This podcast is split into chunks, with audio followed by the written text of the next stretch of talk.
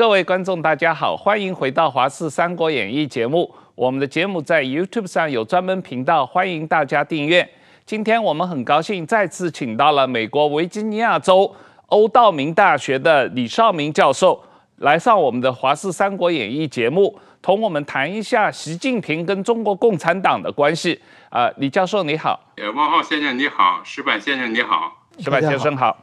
李老师，最近拜登总统批评习近平是独裁者啊，引起了中国外交部的反弹。那在我看来，我以为拜登是在吹捧习近平，因为“独裁者”这个词是呃凯撒大帝用的词啊，这个古罗马的凯撒的词嘛啊，叫独裁者。那请教李老师，这个文革结束四十多年了。中共为什么又产生了一个独裁者？为什么中共党内是没有机制或者力量能够制衡习近平？这个问题问得非常好，我也对你刚才讲的很有同感哈。他习近平应该高兴才对啊。那么说起外交部的这个激烈反应哈，我只到想到就是说，他真是哪壶不开提哪壶，越描越黑。我就想起鲁迅先生的这个阿 Q 哈，你那个头是光头都不能说亮，不能说这个光都不可以说的。那么这个刚才你提到说这这么多年，呃，怎么他们还是一个这个独裁者啊？我想我们还是得稍微解释几句哈。那么这里面有一个概念，就是我们是说独裁是指的一个政府是一个独裁政府，因为习近平他。口口声声说的要跟欧美作对嘛，欧美就是民主政府，你跟民主国家作对，你是什么国家呀？那么其实共产党自己也管自己叫做原来叫做无产阶级专政，那个现在又叫人民民主专政，稍微好听，但专政两个字儿，共产党自己翻译成英文就是 dictatorship，对呀，对吧？那不就是独裁吗？那么好了，其实我们看一看哈，这个为什么我们管？中国这个体制叫独裁呢，因为这个有几个很很简单的指标。第一，它没有言论自由，对吧？第二，它没有全民的选举，而且也不能自由的去投票。第三呢，它这个呃执政党是没有这个限期的。前段人们老讨论，哎，习近平有没有限期啊？如何如何？当然这个也可以讨论，但我觉得还不是本质。本质是共产党没有限期啊，他永远下去。至于他里边选哪这个一个一个黑社会老，他选哪个当老大是他真是他自己的事儿。那么，所以这是第。另外呢，武装部队、警察都不是效忠于人民或者要效忠于宪法，是效忠于党的。这个习近平就是中国共产党已经说得很清楚了啊。另外，他的运作也不公开，这个政府官员也都要效忠共产党。这几条加起来，那么我们按照。这个现在国际上的分类，它就是一个独裁政府嘛。那独裁政府里，这个最高的领导人，那当然也就是独裁者。我想拜登说这个话啊，我们如果猜的话，在拜登心里，他一直在讲共产党和习近平就是独裁者，但是他为了这个外交起见，他从来没说。但他有时候可能也没说走神儿了，他把他心里真想的就说出来了，对吧？也没什么了不起。但是为什么外交部的人这么紧张？其实你要不在意，别。别声张，这个事情过去了，全世界不会注意的。但你想，恰恰是因为独裁者，第一，谁也不能说，你说了要被抓起来。但拜登那么远，他抓不了；要是近了，他肯定把他抓起来。这就说明他就是独裁者。那么第二，独裁者里面的下级都要看见上边的眼色。你想，如果外交部的人不积极，不积极怎么办？这很严重，所以他得立刻表态。他越表态越描越黑嘛，他就是这样。矢板先生，你觉得这个“独裁者”这个词用在习近平身上合不合适？呃，怎么说呢？我觉得独裁者古往今来有各种各样类型的独裁者了。那习近平的算是独裁者的一种，但是我觉得这个件事情呢，有一个重要的外交的问题，就是美国政府其实看美国的外交的外国，就是说。他如果说对方对方即使是一个独裁者，一个独裁政权的话，美国想和他打交道的时候也会客客气气的。但是什么时候美国把一些比较严厉的词说出来以后，美就是美国这个国家其实是黑白分明的，就是他有相当大的忍耐力，但是他一旦超过他的忍耐极限的话，他就从明天开始你不是我的朋友了，你是敌人啊。然后这个关系其实就很难恢复了。我觉得其实美国过去对中国，美国美国过去，比如说对北韩、对伊朗，都是用了非常严厉的词。但是说对中国还是客客气气的。但是说拜登他突然间有这个转变，当然说我们拜登是一直玩玩的这个难得糊涂的政策嘛，到底他说的是真话还是说的漏嘴了？到现在不知道在拜登的多少次，但是他一旦改变这个说法的话，我觉得就是说可以说美国总统他说到到此为止，如果美国一个国会议员讲或或者是一个呃外交官讲，我觉得还是可以有回旋余地。一旦美国总统讲的话。这个可能某种意义上有一个中美关系可能从此就会发生改变的这么一个重要的指针啊。那么我相信中国的外交部的反应是一个下意识的反应，就是马上他们也没有得到习近平的指示。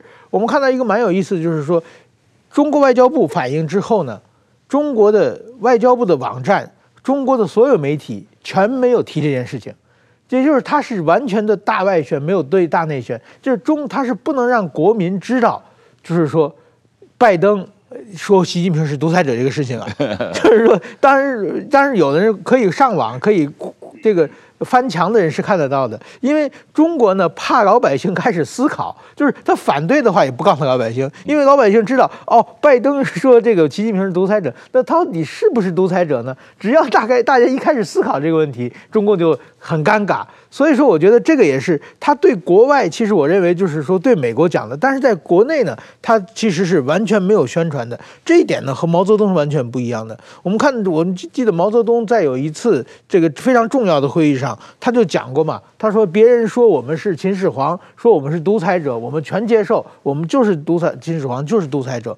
毛泽东是非常很自然的承认自己是独裁者的，但是习近平呢又想学毛泽东，又不敢承认。我觉得这一点呢是现在中国的一个比较呃特色，但是所以习才习近平即使是独裁者，他也是个小独裁者，他是想做独裁者，但是不敢承认的独裁者，这和毛泽东真正的大独裁者还是有很大很大的区别的。我我也注意到布林肯国务卿说，这个拜登总统说的没错啊，这个习近平就是个独裁者，我们这不会道歉啊，所以这个这个呃。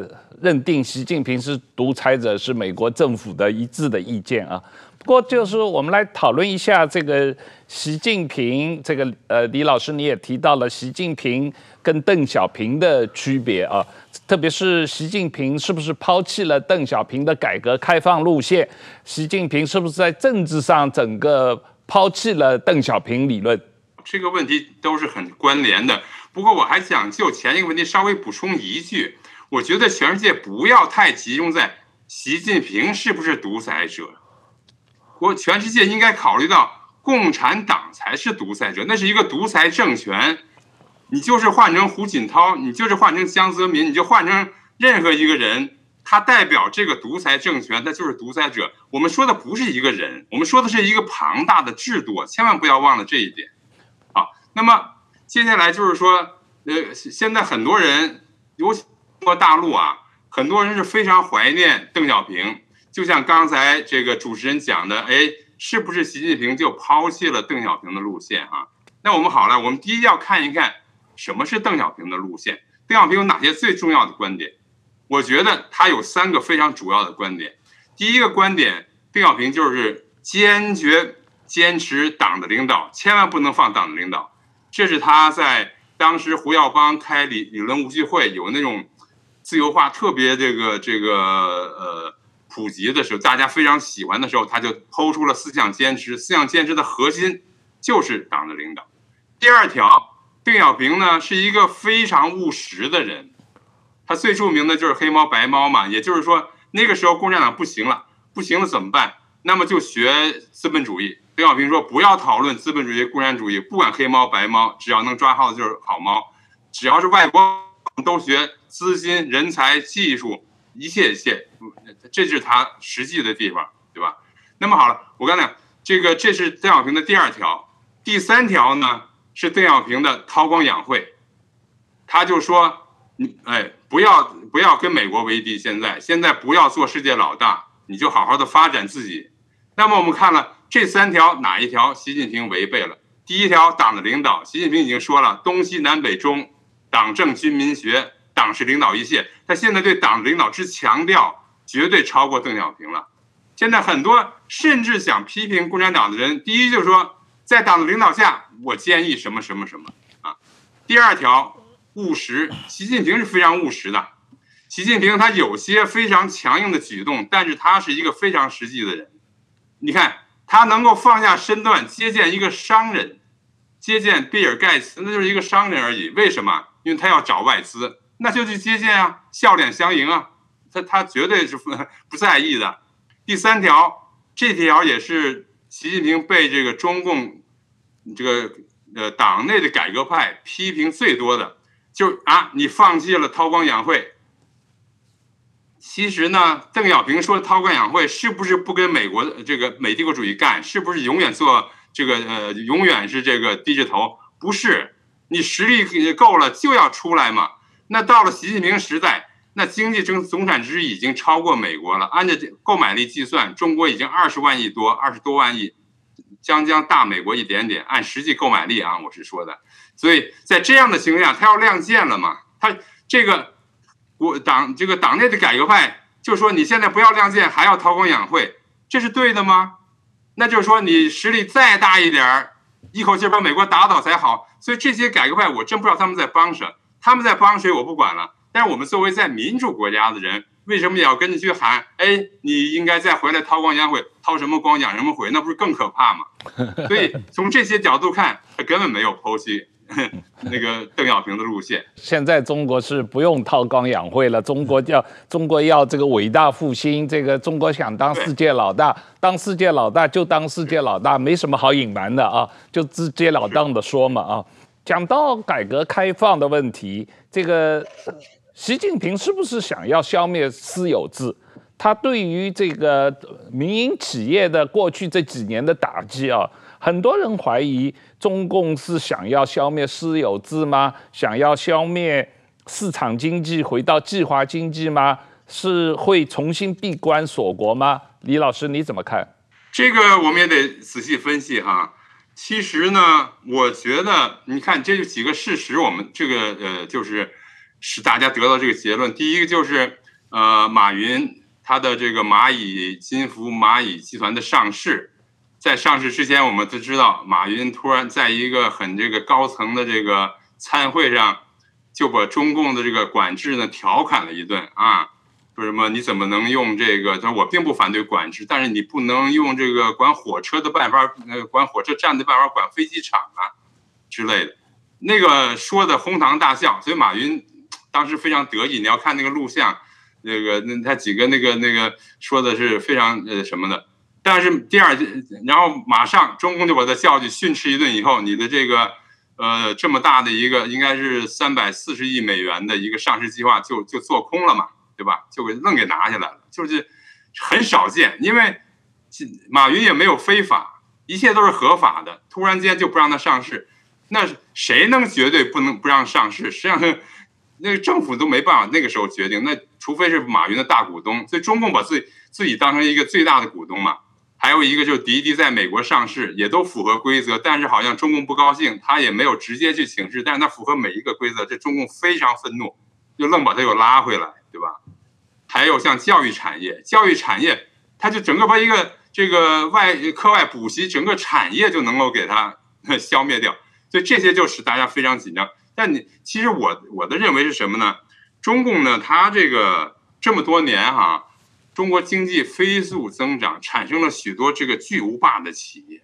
这些大企业，中共也不知道怎么拿他们，但是一定要管，就是说要告诉他们谁是老大，我是老大，所以你不能这个太狂妄。所以这些举动都是在想办法，就是来管控这个私企的行为。但管控的过程中呢，他有时候手重，有时候出手轻。你比如换一个比较软，呃，这个比较这个。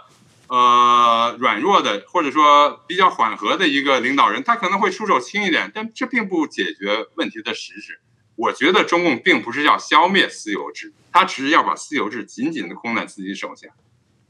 那但是还有一个点，我们大家都应该就是我们都同意的，就是在当年哈、朱镕基他说要把很多国企，特别是小的亏钱的国企，他说我都不要了，你都都私有化，都让这个经理们自己买走或者就送。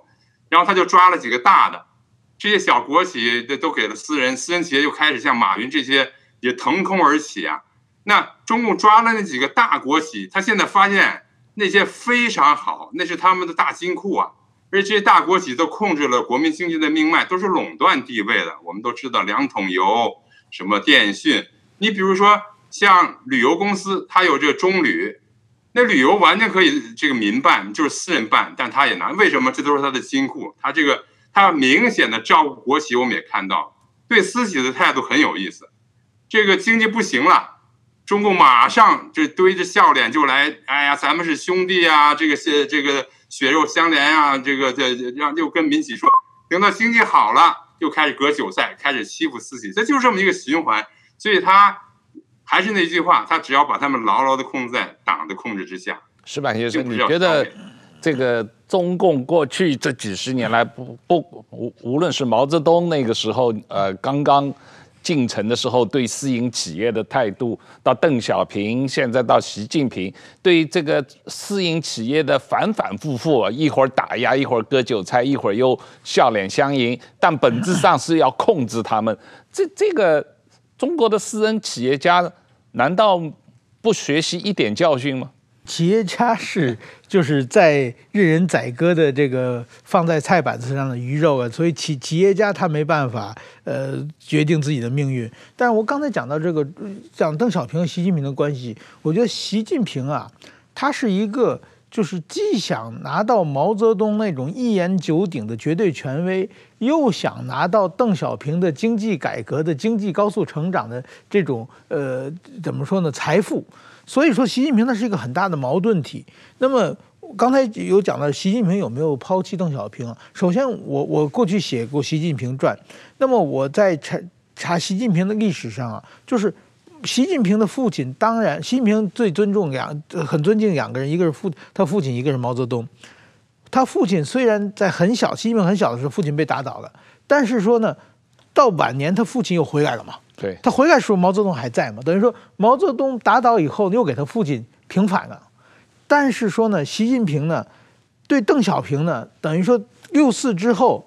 习近平的父亲一下子被打入冷宫，受到了非常的就是说担惊受怕，而且他后父亲后来等于说到广东的珠海，其实晚年的时候精神上也有一点不太正常的感觉，是对邓小平其实是很不满的了，就邓小平呃被邓小平始乱终弃的感觉了。其实习近平是对邓小平是有情绪的。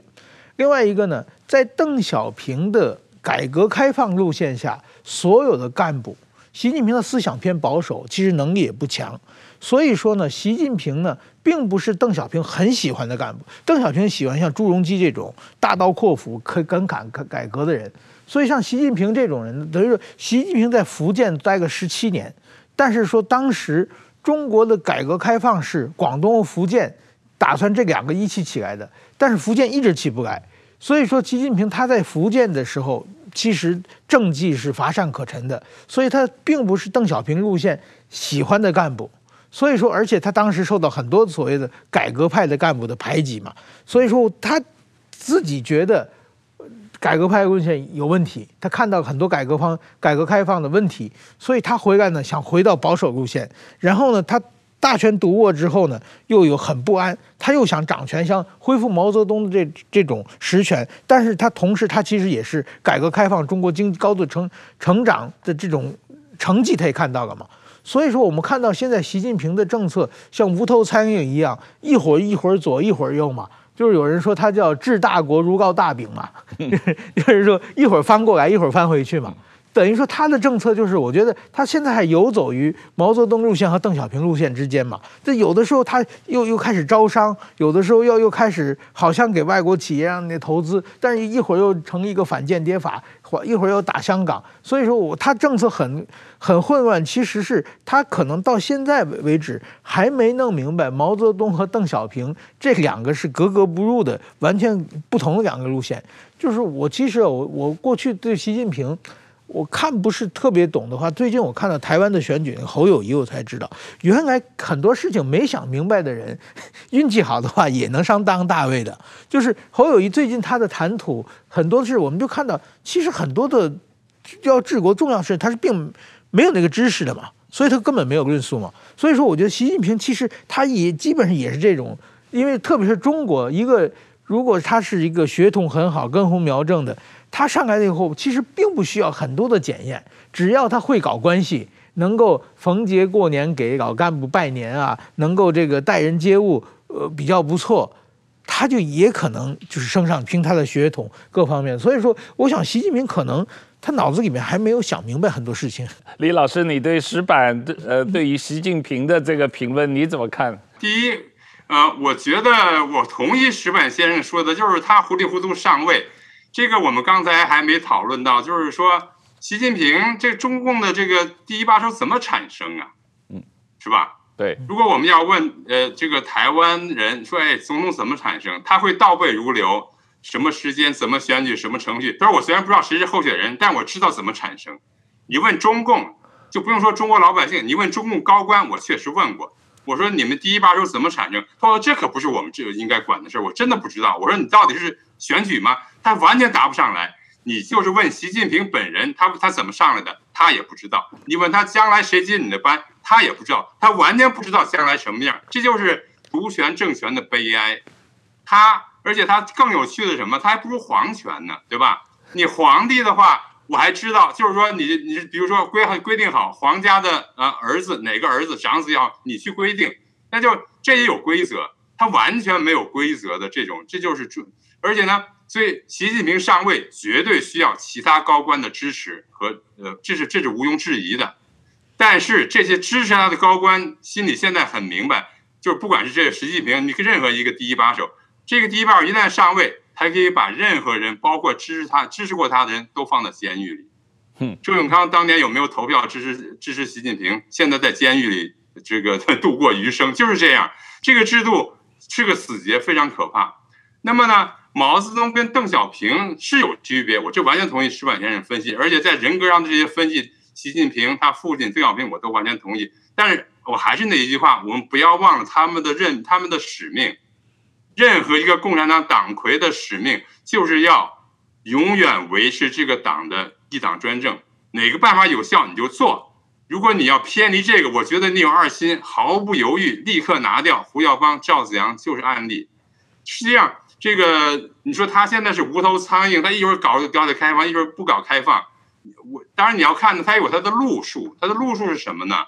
那就是在这个邓小平一直到江泽民、胡锦涛时代哈，大家就集中精力做生意，差不多都是非常的这个对商人友好的。那个时候，如果我们回忆一下，那个改革派和保守派争论什么？那个时候改革派就说呀，经济开放很好，但是政治改房改革也要跟上去。一定要搞政治改革，这是这个自由派说的。保守派说什么？保守派说经济太过分了，自由太厉害了，马上收回来，要不然就丢政权了。他们就在争这个事情，谁都不对。那现在从习近平要，他们看都谁都不对。为什么？保守派你要消灭市场经济，我们不完蛋了吗？他说这自由派也不对，你要是你要是政治改革跟上，我们不也完蛋了吗？所以习近平现在其实他们共产党包括习近平都看明白了。这个自市场经济，全世界的这个大的这个国际化，坚决不能放，这是他的这个，如果放了就不行，啊，这个就是刚才我们讲的这个私有制，因为共产党他离开了国际大循环，那他很惨的，因为国际大循环他有低低低人权优势，对吧？外国的华尔街支持他，所以他进来赚赚了很多外汇，共产党拿大头，老百姓拿小头，大家都高兴。如果共产党关起门来是什么？关起门来就是文革，他知道那惨的不得了，所以共产党是最反对关门和脱钩的了，是吧？那么他现在明白了，这个要要要一定要拿住自这个私有，国家的国有要拿住，然后呢，共产党的这个党的领导一定要加强，毫不放松，而且呢，各种各样的左派的做法都可以出来做的啊。这个时候他就在摸索，就是我刚才讲，他在摸索怎么样管理这个私企。刚才你谈到的这个。文革的问题，呃，我看到很多外界的评论认为，习近平实际上是在搞第二次文革。你觉得这个习近平是不是在搞第二次文革？他的动机和目的是什么？这是好问题。那么，我想第一条呢，我们应该想一想，就是就是应该呃回想一下什么是文革的定义。文革它不光是一个极左，是吧？文革呢是毛泽东啊，那个时候他他已经这个进入幻觉了，就是觉得全全全共产党都在想推翻他，特别是高层，而且他确实有有一点这个运作不动了，因为他想在北京写一些文章批判这个海瑞罢官什么的。北京的北京市委和中宣部居然不就不理江青，他当然毛没有直接下令。那毛这时候就想了，说我一定要把现有体制打乱，所以文革是把自己的体制打乱。用毛自毛泽东他的话叫做“天下大乱，形势大好”，他不直接去斗刘少奇，不直接，他发动群众把他们都打倒，然后整死，那个关起来，把自己的机构打乱，这样的统治者我还真没有找到过第二个。我看了哪个就是皇帝，他也不愿意把自己的机构全部打得这样的这个这个。这个落花流水、粉碎的，所以这个是现在中共要的吗？根本不是。中共现在要的是超级稳定，呃，稳定压倒一切。这军这个军费都没有维稳的费用大，所以他根本不是要搞文革，他恰恰要完全避免文革。那么他要什么？为什么老百姓老觉得他又搞文革了？其实你细看，老百姓说的要搞文革的是什么？第一，你比如说最近是重庆说高考要政审。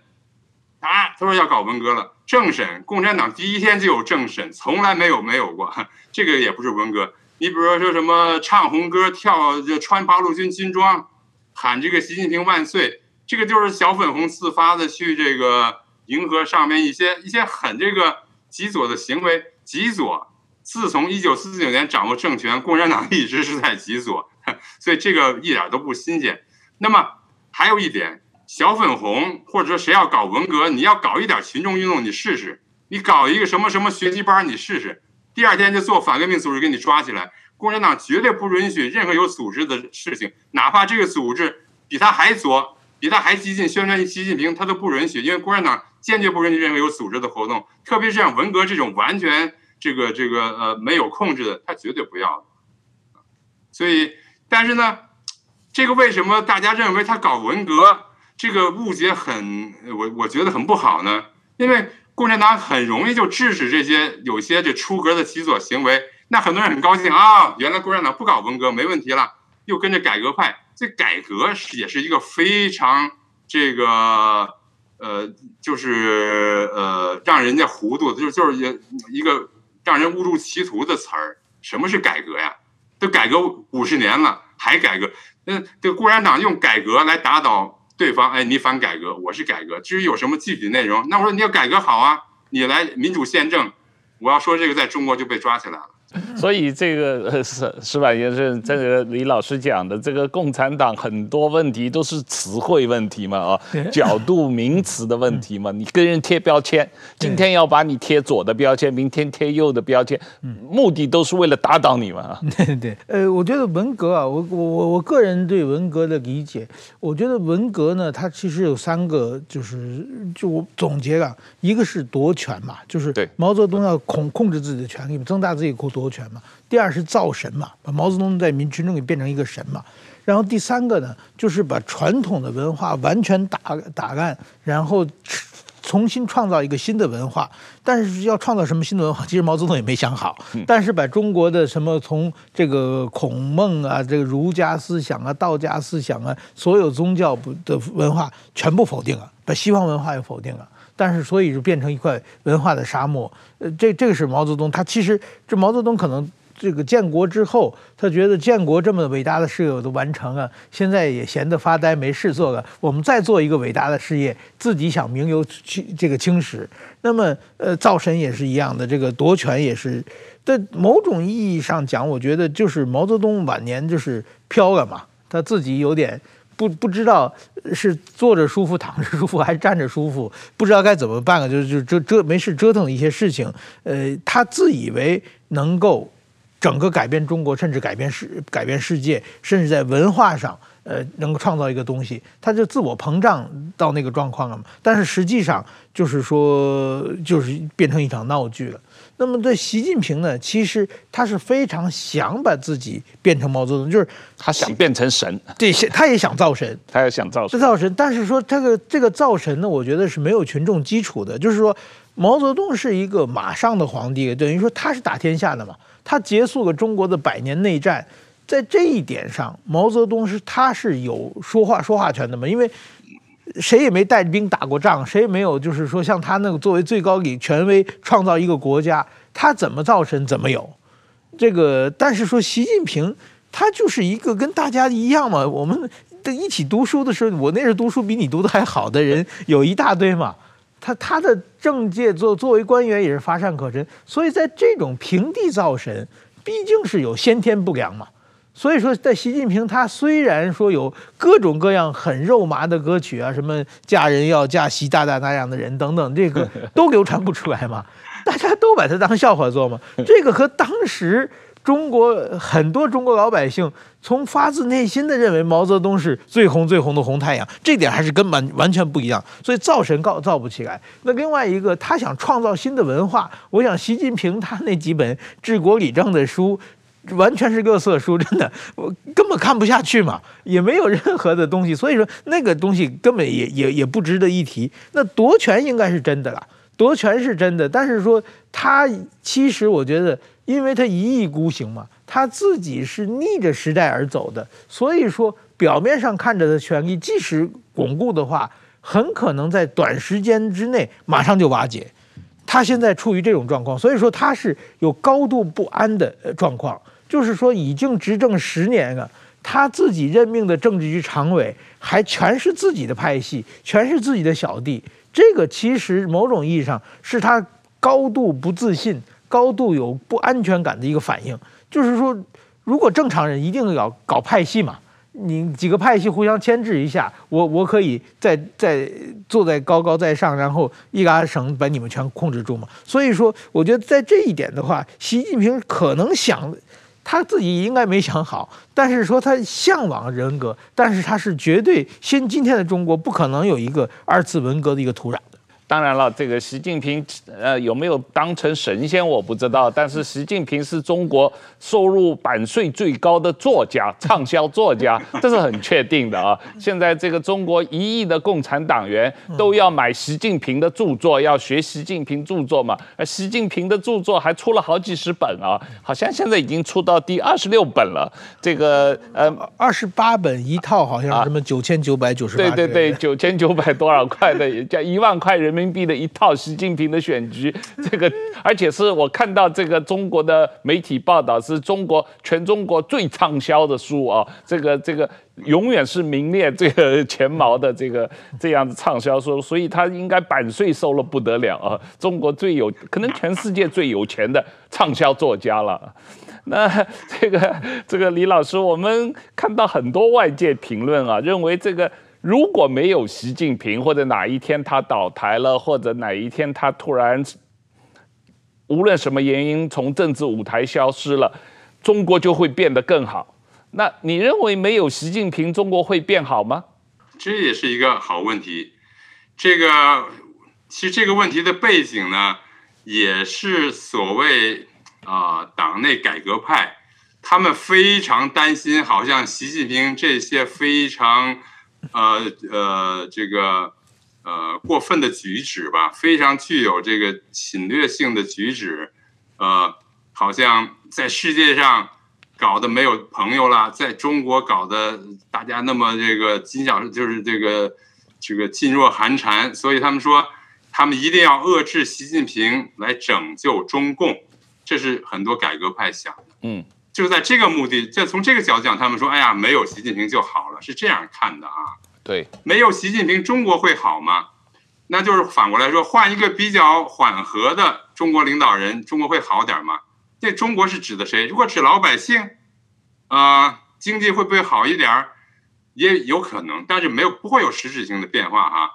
那么没有习近平，如果中共会更好，中共更好是什么意思啊？中共更好，那就是刚才讲的，继续韬光养晦，做得更大。再突然这个一鸣惊人，把美国、把民主世界，更让他们来一个这个大吃一惊，或者把他们这个打败打败。这个难道是民主国家想看见的吗？我还记得这个，就在就这个问题前后，就是去年呃二十大前，美纽约时报登了一个文章，叫做这个英文叫 “Thank you，习近平”，谢谢你，习近平。嗯，他就说啊，习近平做了这么多蠢事儿，这个在新疆这个呃迫害维吾尔人，这个打击呃私企等等等等。哎呀，谢这个他说谢谢你，你做这些这些事儿使共产党更快的倒。那你想这个作者，他如果真的习近平做了这么多坏事让共产党倒，这不很好吗？共产党倒了，中国也安宁了，老百姓想这个也不没有不用担心被割韭菜了，全世界民主国家。这个其实就就去掉了一个有可能被建立成人类共同命运命运人类命运共同体这个危险也没了，这不是很好的事情吗？所以为什么这些国外的民主国家生活的人要跟着要救共产党的人一块儿跟他瞎吆喝呢？我就搞不懂。当然，我的结论是哈，习近平呃，如果就是换一个改这个更加面孔缓和的。呃，中共领导人也许在国际上更有诱惑力。那么，台湾的很多这本来就对共产党有希望的人，有挂抱抱有幻想，他说：“你看，你看，共产党就是挺好的嘛，有什么可可怕？”所以，这更有可能，我觉得更坏。习近平让他让他做嘛。让他按照共产党的意志一直做下去，我们看看他做到什么样，对吧？对我，我也是觉得台湾很多人是喜欢习近平是总加速师嘛。台湾现在国际地位这么高，台湾受到全世界的关注，最大的这个贡献的就是习近平总加速师嘛。我记得小的时候我在中国读历史的时候，当时有一种说法蛮有意思，就是说啊，清官比贪官更可恶。为什么呢？因为清官呢，给大家希望，让大家看不到这个封建社会的这种呃非常糟糕的腐败的体体制，贪官对不对？所以清官出现呢，反而延续为统治者延续了他的寿命嘛。所以说呢，这是习近平呢，就是他们这个逻辑上的贪官嘛。让大家看清了本质嘛，然后就加速了它的灭亡的程度。呃，这在这一点，但是说你加速它的，就是让大家看清本质是是真的，但是你加速没加速很难说。就是有没有习近平，中国更好很难说。其实我想啊，如果说胡锦涛再干十年，那中国一定要比现在好得多了。至少也不会抓到处抓政治犯啊，至少香港不会变成这样。但是当年如果不是习近平上台，是呃薄熙来上台，嗯，那个可能差不多，或者是呃怎么说，也许更更糟也不一定，因为薄熙来他干坏事的能力也要比习近平要强。所以说呢，我觉得怎么说呢，就是关键是共产党这个独裁体制嘛。这共产党独裁体制的话呢，出现一个好的好一点的人，大家可能是日复日子过得稍微呃好一点，但是其实也是没有自由的。但是如果坏上来一个坏蛋的话呢，这个权力是完全没有办法控制的，这个呢会加速。但是这个坏蛋到底是不是最坏的，很难说，说不定还有比他更坏的还没上台呢。所以说是，没有习近平，中国会不会更好？这个课题很难说，说不定会上来一个更糟的。至少习近平呢，我我长期观察啊，习近平有个好处是胆儿小，碰到大事的时候啊就往后退。但是说就是基本上这个有人说他叫又狠又怂嘛，就是说二零一七年和二零二零年中印的两次这个边境解放军跟这个苏联的这个俄印度的军队对对峙的话，最后都是中国先退下来的，所以这一点我觉得他还是有的时候还还是非常小心的。但是如果真上来一个 二百五更头轻，明天就打台湾，这种就可能真的就可能把中国更是带入这个不万劫不复的境地。所以说，我觉得关键的不好是这个共产党的独裁体制。至于谁上来的话，也就看大家看命运。习近平虽然很糟糕，但是应该他不是最糟糕的。李老师，我们现在就回到你整个我们讨论的主题啊，就是是习近平的中共还是中共的习近平了。这个我觉得确实是一个我们必须想清楚的问题哈。那么我自己我自己的一个呃总的判断是，实际上是中共让习近平现在他推选出一个领导人，这个人就是习近平。习近平实际上是中共的习近平，他在实行他认为的中共的意志，嗯，而不是说，而不是说整个中共被习近平所加持，跟那胡作非为，这个呃，光知道加速不知道刹车。我觉得不是这样，嗯，因为就算是我们呃换一个人，他他有很多是客观因素的。那个他的 GDP 就是他的国民总产值，他的军力，那真不是邓小平时代，甚至胡锦涛时代可以比的。胡锦涛时代他就开始造岛了，他就开始跟美国在海军在那个海上这各很多很多的挑衅。当然，美国在奥巴马时代都没有说什么，对，那个所以这并这是一个很连续的，一点也不突然的。所以呢，这个大家一定要认清楚，就是这个是。习近平在执行中共的意志，而且就刚才我也同意石板先生说的啊。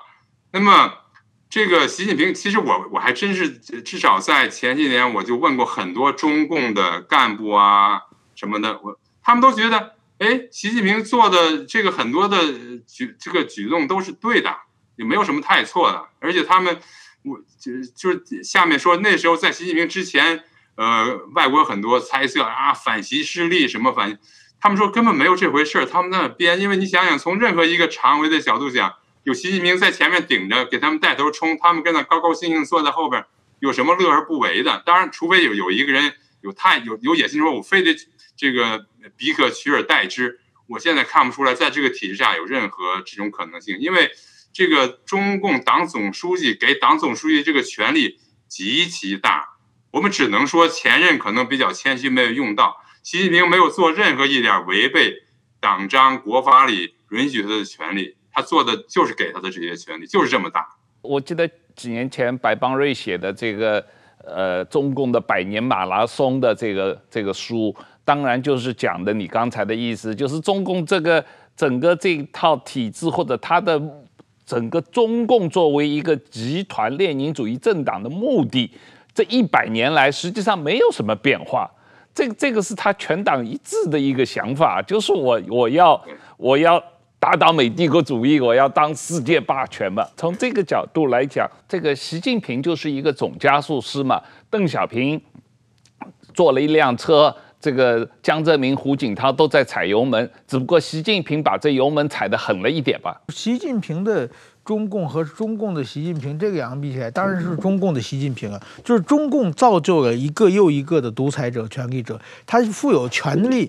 就是说我我过去研究中共历代的领导人嘛，就是说江泽民当年他还没有升上这个电子工业部部长的时候，那个时候就是说那个时候老干部非常多嘛，那他其实就是已经他永远升不上。所以说他就是好像在路灯底下看人下下象棋，扇个扇子，然后给人支嘴，就就就是说就是这种人，他他他也可能也认为自己可能就一辈子就这样啊。结果突然之间什么干部年轻化开始把把他提拔他来上来以后，他最后就变成了中共的这个一代这个领袖。所以说就是中共这个体制，要你任命谁的话。你只要运气来了，你就上去。上去之后，赋予你的权利的话，你能做很多很多的事情。那么，如果说当时没有机缘巧合的话，那江泽民可能一辈子永远是在路灯底下帮人看人、帮人看相、看人下象棋的这么一个老人的就结束了嘛。所以说，我觉得这一点，习近平其实他本身的能力根本也没有什么嘛。只是中共这家国家机器，共产党这个机器赋予他很多很多的权利，所以说他才才开始做的。那么如果说就是说他不为了共产党办事，如果如果他明年他敢提出一个我们现在开始民主化，我们开始采用多党制，开始选举的话，共产党一定会在很短的时间干掉他。那所以说他将失去所有的东西。所以说他是赋予这个党。他其实表面上有个人崇拜，各方面做的，这是跟党的利益是一致的。只要他敢违背党的意识的话，我觉得他就马上被被下下去。所以说，根本不是不是这个习近平的中共，而是中共的习近平。两位都认为，这个李老师，这个中共是没有办法改革的。这么说吧，这也是很多呃，就就不是很多一些研究中共历史的人呃得出来的结论。就是呃胡耀邦、赵紫阳时代的那种自由宽宽松是偶然的，嗯，是一个历史上极其偶然的机会。当时还真的有可能走得更远一点，就连他们哈、啊，我说走得更远一点也是一个乐观的呃假设。胡耀邦当时走那么远，他说的很清楚，他说我是要救这个党啊，对，就连他也都是在说我要救这个党啊。他在挖党的墙角，但是他说我在救这个党，因为他心目中党好像是自由民主的嘛。那么这个越来越紧缩，就是越来越维持中共的一党专政，一旦违背马上拿掉，这个是必然。这现在越来看得太清楚了，他们前一段在摸索，可不可以放，这可不可以松，那不可以放，最后摸索出来，一切都坚决不能放，越抓越紧越好。他就是这样一个、一个。很可怕的组织，这所以就是说，这个列宁主义的政党，中共这个列宁主义政党，它是没有办法改变成为一个，比方说像西欧的社会民主党性质的党，比方说像。这个意大利共产党或者法国共产党，他可以接受一个自由民主选举的过程，然后我我我还是主张我的社会主义，呃，我还是主张我的共产主义，但是我是接受议会民主，我是接受这个呃多党专政、多党制，呃这个呃呃选举自由、选举轮替这样一种过程的这这样的一个所谓共产党，西欧的共产党。中国共产党有没有可能一天变成那个样子？我觉得他如果他自己呃，仅靠内部是很难的哈。这有两个因两两个事情，我们应该呃就可以讨论内部。内部，你比如说这个西方最大的呃这个错误就是二零零零年呃力促中共加入世贸，说不要不要怕，因为中国一旦经济发展就有中产阶级，中产阶级出来就像西欧几百年前的中产阶级一样，他们要民主的。但是共产党就发现，对，它经济是增增长了，中产阶级也出现了，他们能要民主吗？根本不行。为什么？因为西欧的中产阶级几百年前是独立于皇权，在皇权压迫下，他们还有自己的独立的这个产权和事业，然后用这个来跟皇权做做抗衡。中国的老百姓的生老病死、就业，一切一切，包括那些亿万富翁，他们所有一切都是靠党。党一句话，他们就一切都丢掉了。在这样的情况下，他们没有任何实力向党要任何东西。所以，中国的中产阶级根本不是世界上的中产阶级，他根本没有权利要民主。这是第一条。但是反过来了，中国的事情绝对是由中国老百姓自己解决，对吧？我们都是在外面只是评论。